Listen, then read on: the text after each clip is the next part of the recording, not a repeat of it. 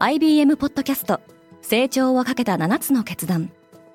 成長をかけた7つの決断とは今後3年間に世界を形作ると予想される7つのビジネストレンドについて IBM が何千ものクライアントとの対話に基づき提言をしたものです。このポッドキャストでは変化の激しい時代において企業が下すべき成長をかけた7つの決断について日本 IBM の7人の専門家と考えていきます。今お聞きのリスニングサービスにてぜひフォローボタンからフォローをお願いします。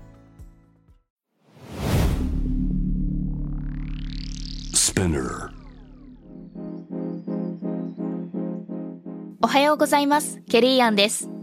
11月25日金曜日。世界で今起きていること。このポッドキャスト Daily Brief では世界で今まさに報じられた最新のニュースをいち早く声でお届けします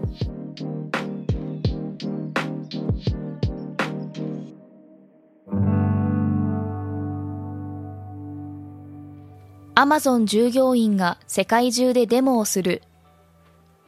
25日のブラックフライデーに合わせてアマゾン .com の倉庫で働く従業員らがおよそ40カ国で抗議行動やデモ行進に参加する予定です。物価が高騰する中従業員らは賃上げと労働条件の改善を求めています。小売各社は過剰在庫を一掃するためにより多くのディスカウントを提供しているため利益率が低下しています。中国はゼロコロナ政策と経済活動の両立に苦労している。中国本土で23日に確認された新型コロナウイルスの新規感染者は3万1444人で2020年4月以降で過去最高となりました。中国政府は感染拡大を封じ込めようと国内各所でのロックダウンを続けており市民の不満が募っています。一方10月末から閉鎖していた上海のディズニーランドは25日から営業を再開すると発表しました。ステランティスはヨーロッパでの EV 生産を諦めた。ヨーロッパの自動車大手ステランティスの CEO カルロス・タバレスは訪問先のインドでヨーロッパでの EV 生産はコストと見合わないとし今後インドなどでの生産を検討していると語りました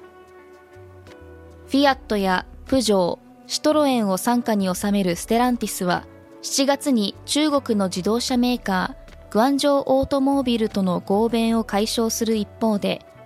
今月ハンガリーの自動運転スタートアップの買収を発表していますマレーシアにリベラルの風。マレーシアでは先日の総選挙で勝利した野党連合を率いるイブラヒム・アンワルが首相に就任しました。1990年代にマハティール政権で副首相を務めたアンワルはその後同性愛疑惑で職を追われ有罪判決を受けて服役しています。選挙ではアンワル率いる希望連盟がリベラルな政策を打ち出して都市部を中心に人気を集め連立政権の樹立に成功しています。アディダスがカニエの不適切行為を調査へ。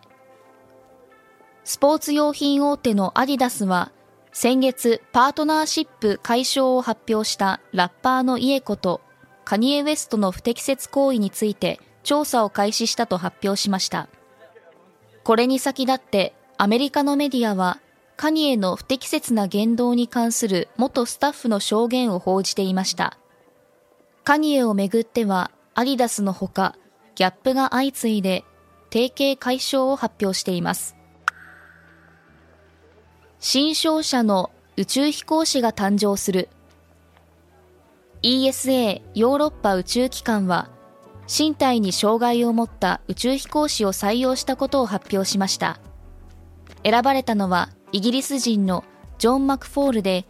マクフォールは19歳の時にバイク事故で右足を失ったものの、2008年の北京パラリンピックでは100メートル走で銅メダルを獲得しています。ESA は宇宙へ行くために必要な資質を拡張したいと述べています。今、世界で起きているニュースをいち早く受け取りたい方は、Daily Brief をぜひ、Spotify、Apple Podcasts、Amazon Music などでフォローしてくださいね。ケリーアンでした。Have a nice weekend!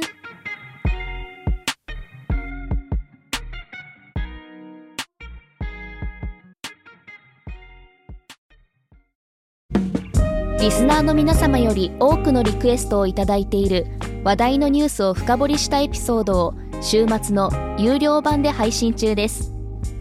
今なら1ヶ月無料トライアルを実施中。詳細は概要欄に記載しています。この機会にぜひ聞いてみてくださいね。感想ご意見もお待ちしています。